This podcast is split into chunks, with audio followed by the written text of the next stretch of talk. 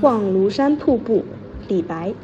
日照香炉生紫烟，遥看瀑布挂前川。飞流直下三千尺，疑是银河落九天。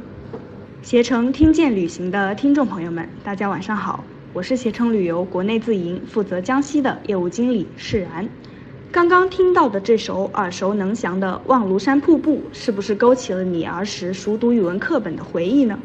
这首诗就是唐代大诗人李白在江西游玩时的有感而作，雄伟壮丽、气象万千的庐山瀑布给予诗仙创作的灵感，铸就了这首千古绝句。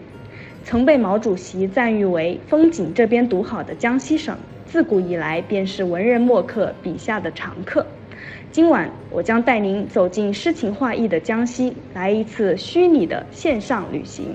江西地处江南，东临浙江、福建，南连广东，西靠湖南，北靠湖北、安徽，而共接长江。江西的地形以江南丘陵、山地为主，因此江西的自然风光多山，众多风格不一的山峰与鄱阳湖、赣江交映成趣。而江南的湿润季风气候呢，使得江西四季分明，所以无论你在哪个季节来这里玩，都能给你耳目一新的不同美感。大家知道啊，China 在英语中既是中国，也是瓷器的意思。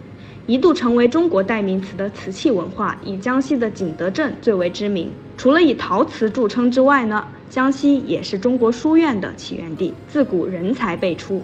陶渊明、欧阳修、王安石、晏殊、朱熹这些我们耳熟能详的名人志士都是江西人。白墙黛瓦的徽州文化也是为江西抹上了一阵朦胧的淡雅之风。近代以来呢，江西先后建立了多个红色的革命根据地，比如像井冈山，这些呢都是红色旅游的热门目的地选择。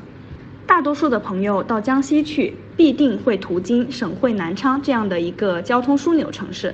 那么到了南昌，我们应该去哪里玩呢？第一站我推荐的就是滕王阁。滕王阁与黄鹤楼、岳阳楼并称为江南三大名楼。滕王阁共有六层，每一层呢都会展出一些诗词书画的作品，给你讲述这里曾经的一些风风雨雨。你也可以登上顶层，在这里凭栏远眺，感受初唐四杰的诗人王勃写下《滕王阁序》时“落霞与孤鹜齐飞，秋水共长天一色”的赣江瑰丽景色。距离滕王阁八百米的地方就是江西省博物馆了。想要了解江西的历史文化，这里是一个不错的选择。这里最特别的展馆就是海昏侯国考古成果展。展示了震惊一时的海昏侯考古发现。说到这里呢，就不得不提到第一代海昏侯刘贺的曲折人生了。这位当过西汉帝王的海昏侯，二十一岁时毫无征兆的被拥立为王，仅仅做了二十七天的王位就被朝臣废除了。他在新皇帝的猜忌和打压中度过了富裕但却忐忑的一生。他也是历史上在位时间最短的几位皇帝之一，史称汉废帝。下面就是江西博物馆展出的海昏侯墓部分的出土文物，非常的华丽和繁复。到了夜晚的南昌呢，就更有一番风味了。围绕赣江的一江两岸大型灯光秀，其实是曾经获得吉尼斯纪录的，是目前世界上最多建筑参与的固定性声光秀。你可以选择乘坐赣江游轮沿河夜游，在灯火辉煌中呢，感受这个不一样的历史名城。